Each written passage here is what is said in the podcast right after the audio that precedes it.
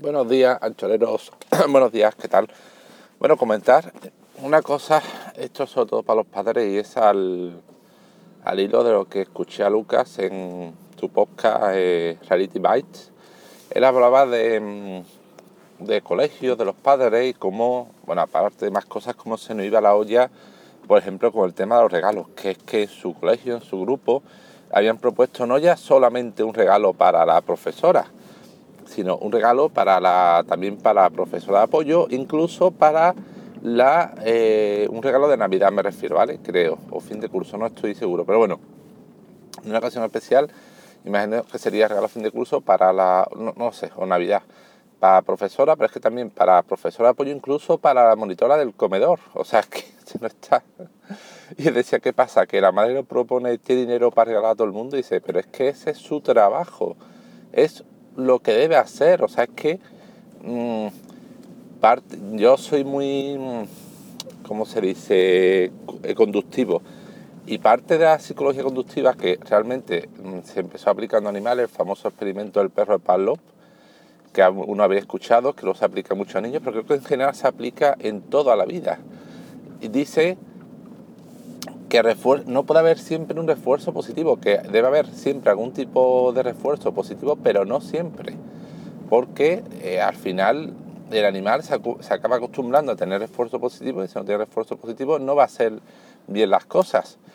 Eh, ya digo, esto es un poco conductivo, pero es que es también la psicología de, feedback. Cuando te dicen, eh, te hablan sobre tu trabajo, como, como dar feedback, te dicen que el feedback hay que dar a veces feedback positivo, pero no puede estar continuamente dando feedback positivo diciendo que bien lo hace, que bueno eres, que máquina eres. No, no, no.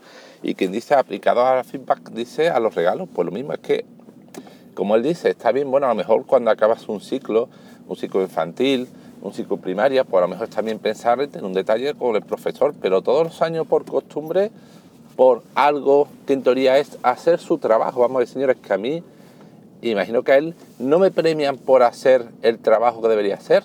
A lo mejor si hago un trabajo excepcional o consigo hacer un gran hito, un logro, me dan un premio, una recompensa, pero no por lo que debería ser mi trabajo eh, del día a día corriente, solo por hacer mi trabajo. Y bueno, y decía que esto venía al hilo de, de Lucas porque en mi colegio ocurrió otra cosa que también en relación a los hijos que me da que pensar como el que vaya asco de sociedad que estamos creando, una sociedad y una generación, más que sociedad, la generación que estamos creando, una generación eh, basada en la recompensa continua, el premio continuo, el poco esfuerzo y eh, los mismos y la sobreprotección. ¿Por qué? Bueno, no exactamente, pero viene, más o menos viene en la línea, porque os comento, mi hijo, el mayor de 8 años, tiene buen saque, ¿vale?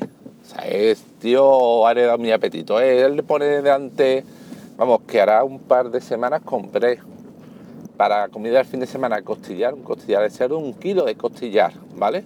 No hablando de, no, no, un kilo. Lo que eran costillas gordas, creo que serían unas cinco costillas, imaginaros el tamaño de un kilo. Y se lo partí en dos, en dos costillas dos, dos y dos, más algunos trozos de carne que tenía el costillar, pero lo que es costillas eran dos y dos y se lo puse cada día uno, un sábado medio, el otro sábado el otro medio.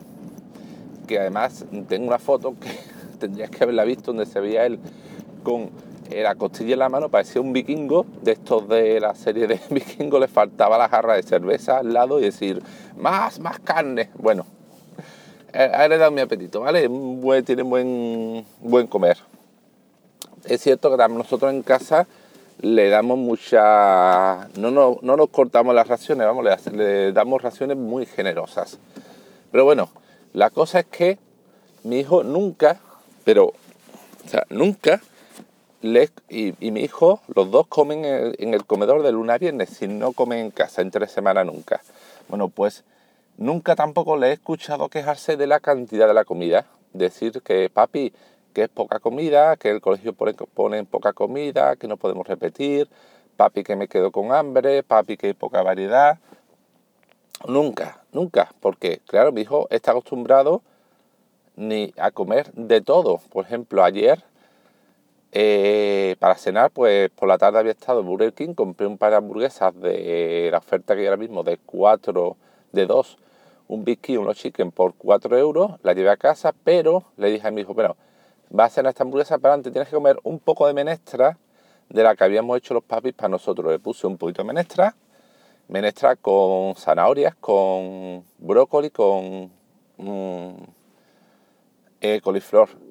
Y se la tomó, se tuvo que ayudar con pan, con agua y con un poquito de ketchup, porque es cierto que el sabor está acostumbrado, le gustan otros sabores, pero se tomó un poco. Y dije, cuando te hayas tomado esto, entonces te pongo la hamburguesa. Se lo tomó y le puse hamburguesa. Y mira que le costó, estuvo como media hora para comer, sería un tazón de menestra, pero lo hizo al final. Y después, o sea, mi hijo tiene buen saque y come comida basura, pero también come comida normal. Creo que no es incompatible cuando plantear la elección para los niños de o comen sano o comen comida basura. No, puede comer ambas cosas.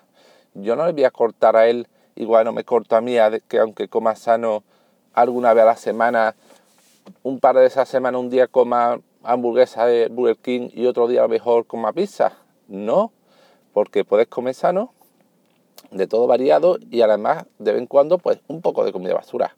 No todos los días, lógicamente, pero algún día un día a la semana o dos como mucho. Bueno, pues mi hijo que ya estoy escuchando, haréis una idea de cómo es, y además digo, tiene un buen saque y está, está echando una buena barriguita y tiene un culo enorme, que como a la niña le gustan los buenos culos, mi hijo va a tener un éxito asegurado. Vamos, con 8 años tiene un culo repingón de lo que está comiendo y una barriguita, vamos, de delicia. Bueno, pues nunca le he escuchado quejarse de comida, pero ¿qué ocurre? Que el otro me encuentro anteayer con que mandan un mensaje de WhatsApp diciendo que van a recoger firmas algunas madres para quejarse por la cantidad de comida y la variedad de comida del comedor, porque dicen que es poca y poca muy poco variada, y que los niños se quedan con hambre, que los niños no pueden repetir y tal, y que van a recoger firmas para, imagino, presentarla ante la delegación. Y yo pensando, vamos a ver, mi hijo con el saque que tiene, nunca se ha quejado. Señora, ¿no será caro? Le pregunto a mi hijo, hijo, ¿tú alguna vez te quedas con hambre de la comida? Y dice, no, papi, nunca me quedo con hambre porque además me lo como todo. Si yo qué sé, es una merluza y viene con un acompañamiento de zanahorias, pues me tomo la zanahoria. O si viene con lechuga, me tomo la lechuga. Y dice, papi, ayer un niño se quejó de que se había quedado con hambre, pero porque no se había comido lo que venía con el plato, el acompañamiento. Y claro que ocurre, en el colegio pone muchas veces entre semana, por lo menos tres días a la semana, ponen algo de legumbre, o ponen chícharos, lentejas o garbanzos. ¿Qué ocurre? Claro, señora, ¿ustedes han para pensar que puede ser más que haya poca comida que su hijo está mal educado para comer? ¿Que no está acostumbrado a comer lentejas? y cuando le ponen legumbre las tira o no está acostumbrado a comer el acompañamiento, claro, la comida está medida con una serie de calorías que incluyen el acompañamiento. Si su hijo no está acostumbrado a comerse la verdurita o la zanahoria que viene con el pollo o con el arroz, pues su hijo se quedará con hambre, pero no es culpa del comedor, es culpa de que usted lo tiene mal acostumbrado a comer. ¿Qué quiere que sea esto? Como Estados Unidos, donde recuerdo un programa sexta que hablaban de los comedores, un programa de Jamie Oliver, que es un famoso cocinero británico, británico, iba a Estados Unidos, y allí en los comedores no ponían leche, ponían batidos, señores, ponían batidos. O sea, los niños no les pueden acostumbrar a tomar leche, no, no, porque eso, abatidos, azucarados por un tubo.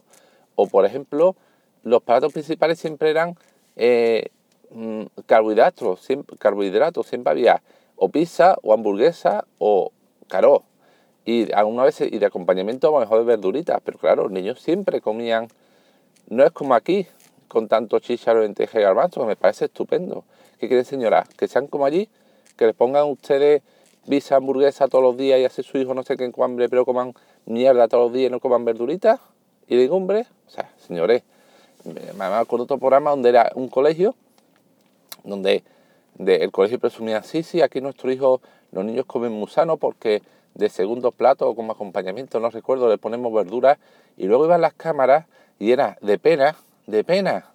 Este, o sea, te da una tristeza infinita como toda la verdura, como los niños se quedaban en el plato con la comida basura y toda la verdura, pero una cantidad brutal de verdura acababa en la basura. O sea, se te caían los lagrimones de pensar los otros niños del mundo pasando hambre y esos niños mal acostumbrados y toda esa verdura y comida tirada a la basura todos los días, un día detrás de otro. Porque claro, los niños están más, acostumbrados con eso, todo en Estados Unidos, que este digo como Jamie Oliver hizo un programa donde iba al, a la ciudad americana con más con menor calidad de vida o más accidentes, enfermedades cardiovasculares, algo así, donde se comía peor, intentaba algunos colegios de la zona que tuviesen un menú fresco, cocinado en el día, en el momento, con comida en condiciones.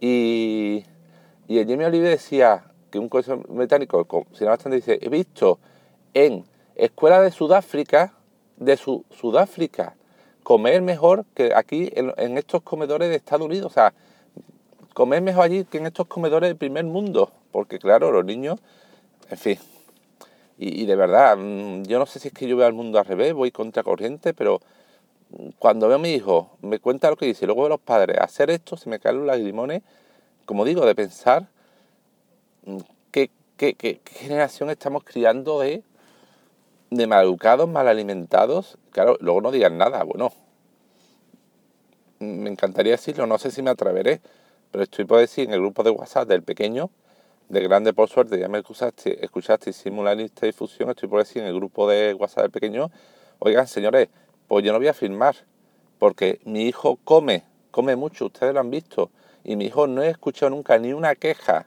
del comedor, pero claro, seguro que digo eso, pues ya mm, tendré malas reacciones, malas caras, me mirarán mal, y no sé si a mi hijo la acabarán marcando, mira, este es el hijo del que tampoco protesta, del que no queja o no pelea, no lucha por, por eh, las cosas del colegio.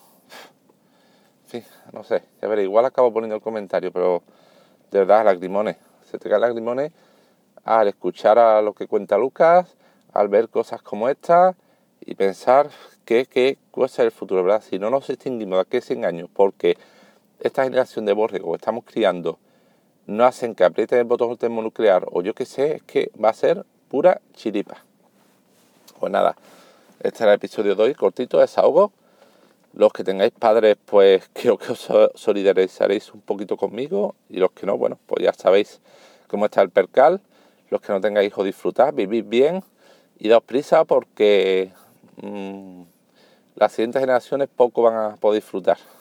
Porque esto Sir que entre la generación y los locos como el Trump, que van adelantando la hora del reloj, del reloj del fin del mundo, apañado, vamos, venga, no me rollo más, señores. Hasta luego.